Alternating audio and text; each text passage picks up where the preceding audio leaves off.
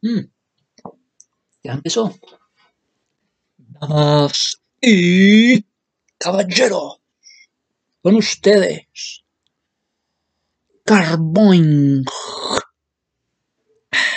con la introducción a los refrigerantes. Qué interesante este elemento en las máquinas industriales. El refrigerante en las máquinas industriales. ¿Tiene su historia? Sí, tiene su historia. Y tiene mucho todavía por conocerse. Venga entonces a conocer la introducción a los refrigerantes. Venga de una vez. Que hay fallas, le dicen al operador. Hay fallas por causa de la fuga en el refrigerante, en, el, en la máquina puede ser en un torno, puede ser cualquier máquina. Cuando una de las juntas de la culata, pues la culata tiene su propio lugar, una superficie.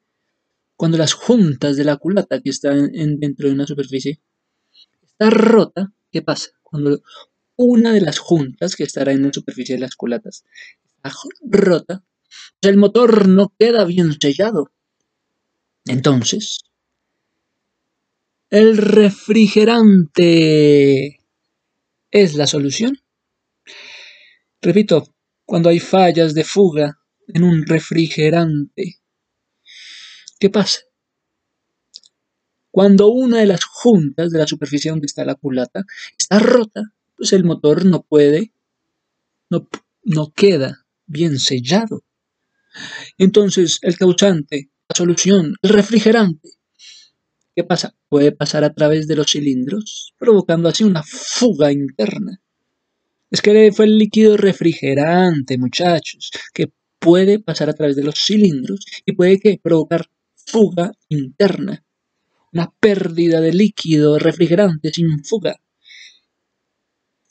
Tenemos interesantes asuntos por resolver. Un refrigerante. Dice que hay métodos químicos mediante una mezcla de refrigerante en la etapa intermedia. ¿Qué es eso? ¿Cómo es que hay métodos en medio del, del asunto del líquido refrigerante? Pues resulta que hay métodos químicos mediante una mezcla refrigerante. En la etapa intermedia, en, en el asunto entre frío natural y frío artificial. Entonces nos vamos a acercar al frío artificial. ¿Cómo es esto? Que a veces hay fríos artificiales. ¿Sí? Y por eso se han hecho muchos experimentos a bajas temperaturas. En medio de la historia desde tiempos inmemorables. Añadiendo que nitrato sórdico al agua. ¿Se consigue qué? Se consiguió bajar la temperatura. ¿Cómo fue que llegaron a añadir nitrato sórdico al agua para conseguir que la temperatura fuera baja? Pues sí, tiene una historia, tiene un recorrido, tiene un recorrido, que ya estaremos hablando de la historia, pero resulta que el refrigerante, el líquido refrigerante, lo vamos a llamar como, como fluido frigorígeno. Cualquiera diría frigorífico, no, fluido frigorígeno, con geno al final, frigorígeno. Este fluido frigorígeno es utilizado en las transmisiones de calor. Este fluido frigorígeno, pues es utilizado en la transmisión de calor. Además, en un sistema de refrigeración, en el cual el sistema de refrigeración que hace absorber calor el sistema de refrigeración lo que hace realmente es absorber el calor a bajas temperaturas. Hice presión y, y se bajó la presión. Sí. Y cediendo también temperatura y, cuando se cedió la temperatura, se levantó la presión. Repito, Este fluido frigorígeno es utilizado en la transmisión de calor. ¿Y qué pasa en el sistema de refrigeración? Pues que absorbe calor a bajas temperaturas. Entonces absorbe calor a bajas temperaturas. Y se baja la presión.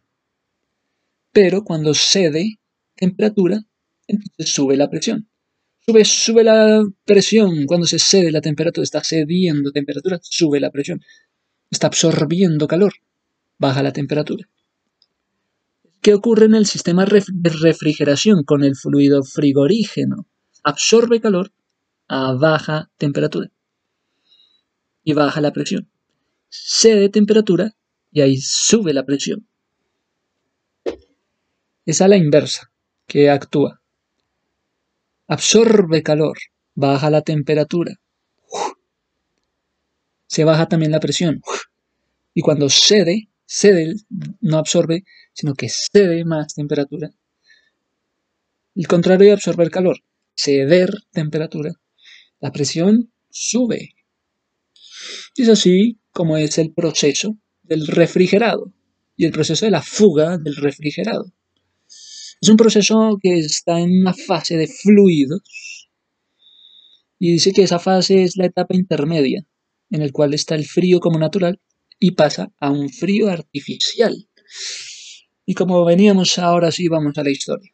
Hay experimentos que han sido útiles para bajar las temperaturas, añadiendo que nitrato sórdico al agua para conseguir bajas temperaturas.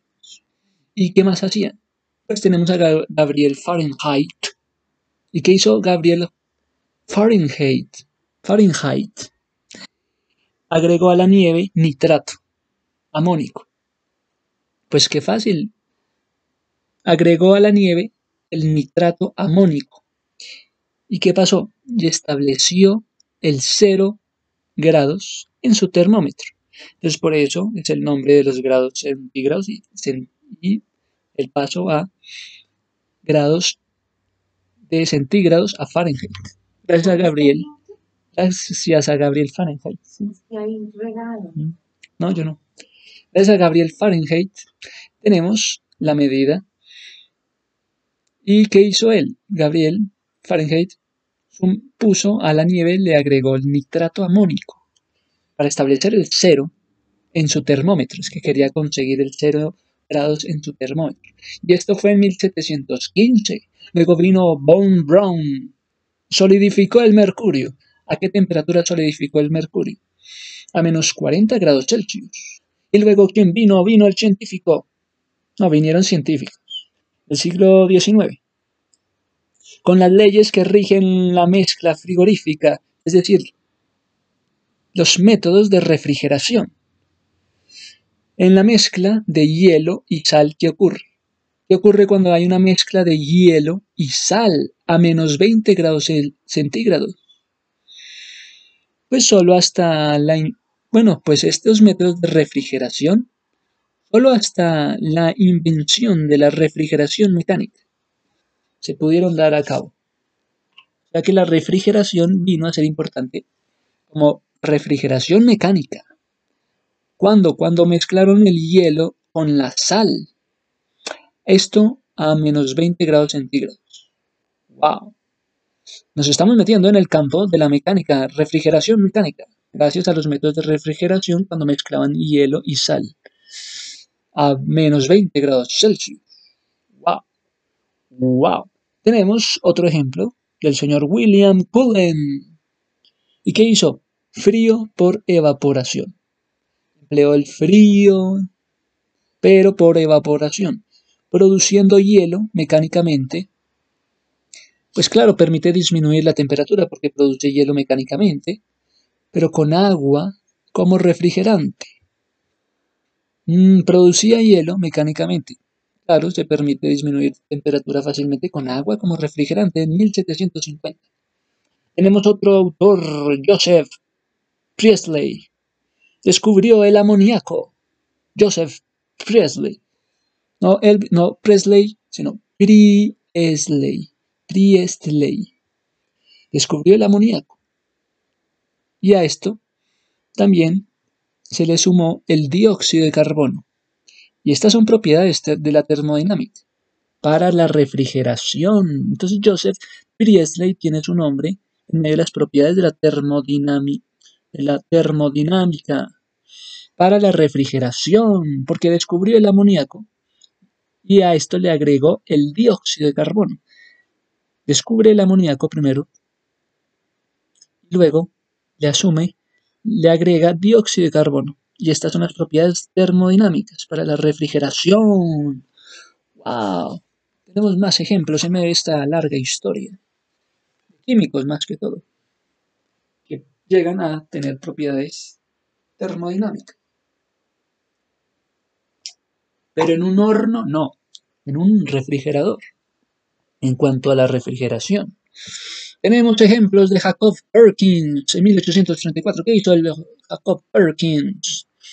Pues que utilizó el éter sulfúrico bajo presión, con poca presión, como procedimiento de refrigeración en las máquinas de compresión de vapor. Jacob Perkins tiene mucho que ver entonces con las máquinas con el frío.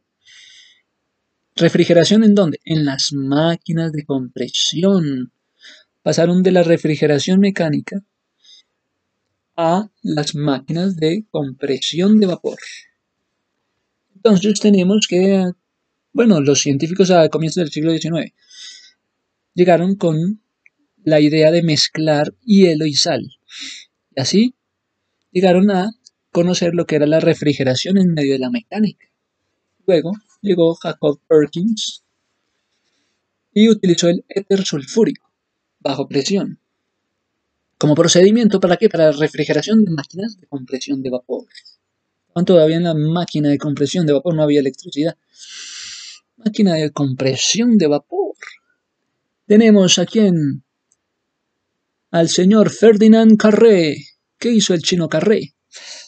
Patentó la máquina de absorción con amoníaco. Una máquina de absorción, por favor. Sí, la que hizo Ferdinand Carré, pero que tenga amoníaco. Eso fue lo que hizo Ferdinand Carré.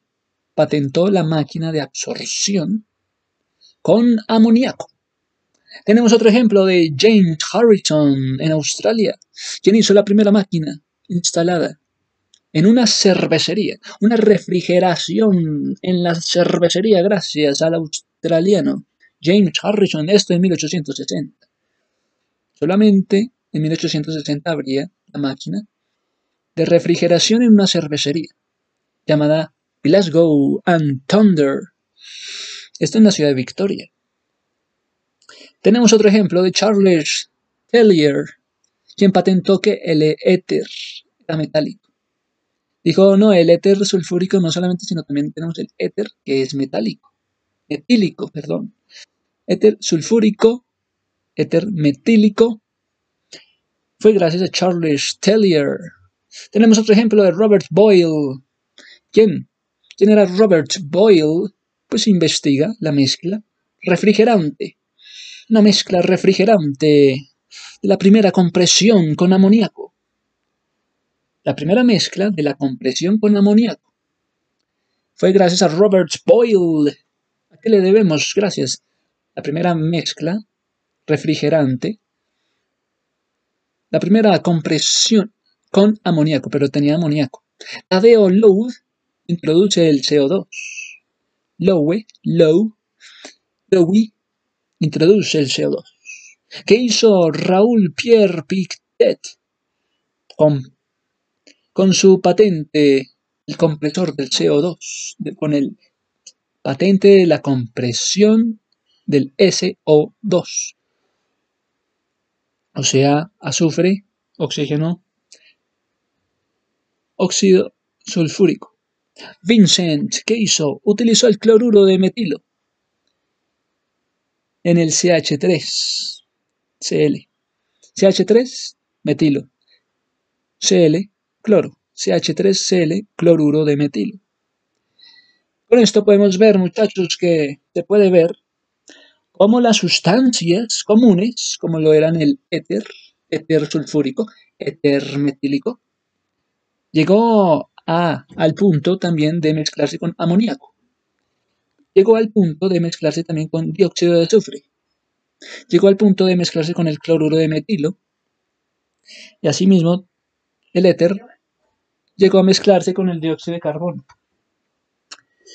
¿Qué tenía el amoníaco como característica? Es que el proceso no era muy bueno porque estos elementos como el amoníaco, pues es tóxico, pues es inflamable, pues atacaba el cobre, entonces no era tan bueno hacer procesos de refrigeración porque los elementos químicos eran muy desastrosos, destruían todo en su camino.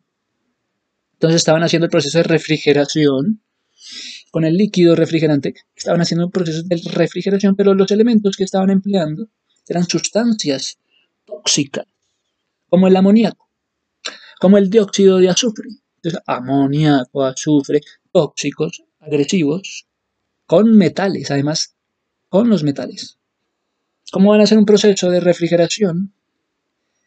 Y resulta que las sustancias van a ser tóxicas con los metales. Pues así iban haciéndole al amoníaco y al azufre, al dióxido de azufre y al cloruro de metilo. Pues también el cloruro de metilo era tóxico y explosivo. Es más, llegaron a usar el cloruro de metilo que era explosivo. Cuando se le metía una porción, una porción de 10 a 15% de aire, pues el cloruro de metilo es explosivo. ¡Pum!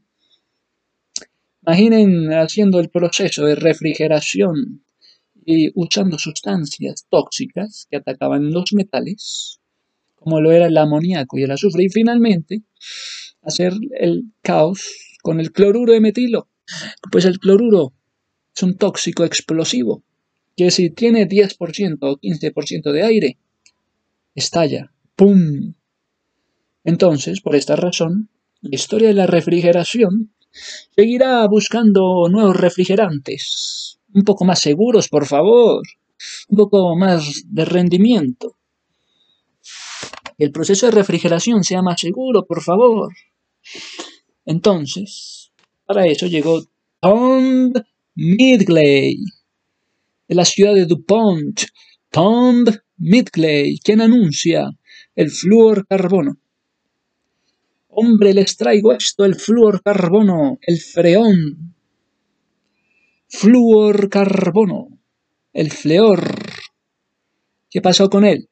Condujo a todas las familias que, tenían que podían dominar la refrigeración por compresión Thomas Midgley se gana el premio por usar el sistema de refrigeración más seguro gracias a la refrigeración por compresión. Y esto hasta los años 80, muchachos.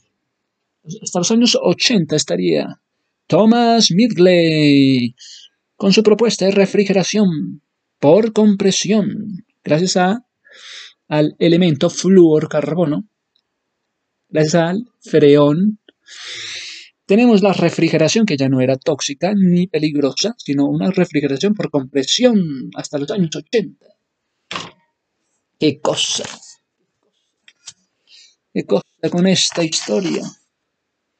Así fue. Pero es que así eran, los muchachos eran así. Tenían que probar. Sigamos. Seguimos nosotros y tenemos las características del refrigerante, de los líquidos refrigerantes. Queremos seguir con esto, por favor. Características de los líquidos refrigerantes. Es que hay bastante. Es que los líquidos tienen unas características interesantes. Características de los refrigerantes. Tienen una definición como que donde dice cualquier sustancia que cambia de fase de líquido a vapor a una temperatura baja en función a condiciones de presión, pero para su utilización se debe un ciclo de refrigeración por compresión. Entonces, para empezar a hablar de este líquido refrigerante, tenemos que atender a esta definición. Cualquier sustancia que cambia de fase de líquido a vapor, o sea, la evaporación, a una temperatura baja, en función a sus condiciones de presión, pero para su utilización era necesario conocer las características del ciclo de refrigeración por compresión. Tenemos la presión de la evaporación. Sería superior a la atmósfera, por supuesto, para evitar la infiltración del aire en el sistema. Tenemos entonces la presión de evaporación, la presión de descarga, para evitar que necesidades de equipos robustos por debajo de la presión crítica. Entonces no solamente tenemos la presión de evaporación que era superior a la atmósfera, para evitar infiltraciones en el aire, sino que también tenemos la presión, no solo presión de evaporación, sino presión de descarga, para evitar necesidades de equipos robustos por debajo de la presión crítica. Tenemos la relación de qué? De compresión baja, en donde la potencia de la compresión aumenta con relación a con relación de la compresión misma. La potencia de la compresión cuando es alta es, es relativo a la misma compresión. Esa es la relación de la compresión baja. La misma, la, la misma potencia de la compresión se relaciona con la compresión. Tenemos una temperatura de descarga también no alta para evitar la descomposición de los aceites no podemos tener una temperatura alta. ¿Por qué? Porque se empiezan a descomponer los aceites y también el líquido refrigerante. Tenemos un calor latente. Alto, el calor latente es alto. Y es un calor latente de vaporización. Esto, como parte de las características de los del líquido refrigerante, tenemos que la temperatura no puede ser alta porque si no se descompone todo el aceite, el líquido refrigerante. El calor es latente. tenemos un calor latente de vaporización y es alto y mayor la producción frigorífica, pues tendríamos una mayor producción frigorífica. Tenemos entonces, es importante la temperatura de ebullición, sí. Tenemos que ha descendido la temperatura ambiente o de la atmósfera por encima de la temperatura de congelación. Sí. Tenemos que la relación de volumen es específica también. Muy bien. Tenemos también características que van a ser importantes porque habla de la seguridad. Seguridad en el proceso de refrigerado, en la cual hace parte la estabilidad química dentro de las ganas de la temperatura de trabajar. Estabilidad química, por favor, para las características de seguridad. Dentro de las ganas de temperaturas de trabajo. También es necesaria una inactividad química. ¿Qué más se necesita para características de seguridad dentro de un sistema de refrigeración? Sí, sobre todo estabilidad química, por favor, dentro de las temperaturas del trabajo. Una inactividad química, por favor que no reaccionen con ningún material con que tengan contacto. Otras características de seguridad de tener una máquina en el sistema de refrigeración no deben ser líquidos inflamables, por supuesto, ni corrosivos ni tóxicos como en la antigüedad, dado que interactúan con el lubricante. Que no pueden ser líquidos inflamables, pues estarían interactuando con el lubricante y deben ser Mm, la palabra es para que no interactúen con el lubricante, siendo líquidos, deben ser miscibles. Eso es una fase líquida donde no son nocivos con el aceite. Entonces, ¿cómo se le dice a la fase líquida para que no sea nociva con el aceite cuando se, mezcla con el aceite? Debe ser una fase líquida miscible. Como emisibles, no, pero sí miscible con SC, miscibles. Y no tendencias a las fugas. Una máquina, por favor, pero que no tenga tendencia a las fugas. ¿Por qué? Es que son refrigerantes y es menor el peso molecular donde escapan con facilidad los gases. Entonces tenemos que los refrigerantes aprovechan a refrigerar el motor de compresión. Es que lo que pasa con los refrigerantes es que se puede meter a refrigerar el motor. En medio de su proceso de refrigerar y enfriar, el motor eléctrico se ve después refrigerado. Y deben ser con deben ser buenos conductores de electricidad. Entonces, ¿cuáles son las características que debe tener eh, una máquina cuando sea refrigerante? Cuando se dan relaciones con la parte de la refrigeración, pues es que tenemos que la refrigeración podría llegar inclusive a refrigerar el motor. Entonces sería el motor de compresión refrigerado. El motor eléctrico. Inclusive deben tener la propiedad de ser buenos conductores eléctricos, a lo cual han llamado los dieléctricos. Motores dieléctricos, no, conductores de buena electricidad. A esto han llamado dieléctricos. Muy, muy bien, entonces. Tenemos que en el siglo XX han habido, por supuesto, sustancias refrigerantes. Ya llegamos al siglo XX, muchachos. Sustancias refrigerantes. ¿Y qué es esto de sustancias refrigerantes? Pues son productos derivados del metano entonces del metano surgen productos llamados un producto clorofluorado, fluorado. Del metano surgen entonces esos productos del clorofluor, mezcla de cloro, flúor, llamados clorofluorados, con las insignas CFC. ¿Y qué pasa? Cuando saturan con átomos de flúor y cloro, ¿qué pasan? hay una relación entre átomos de hidrógeno y átomos de flúor y de cloro. Entonces hay esa reacción de átomos de hidrógeno y átomos de flúor y cloro. Y entonces son sustancias refrigerantes.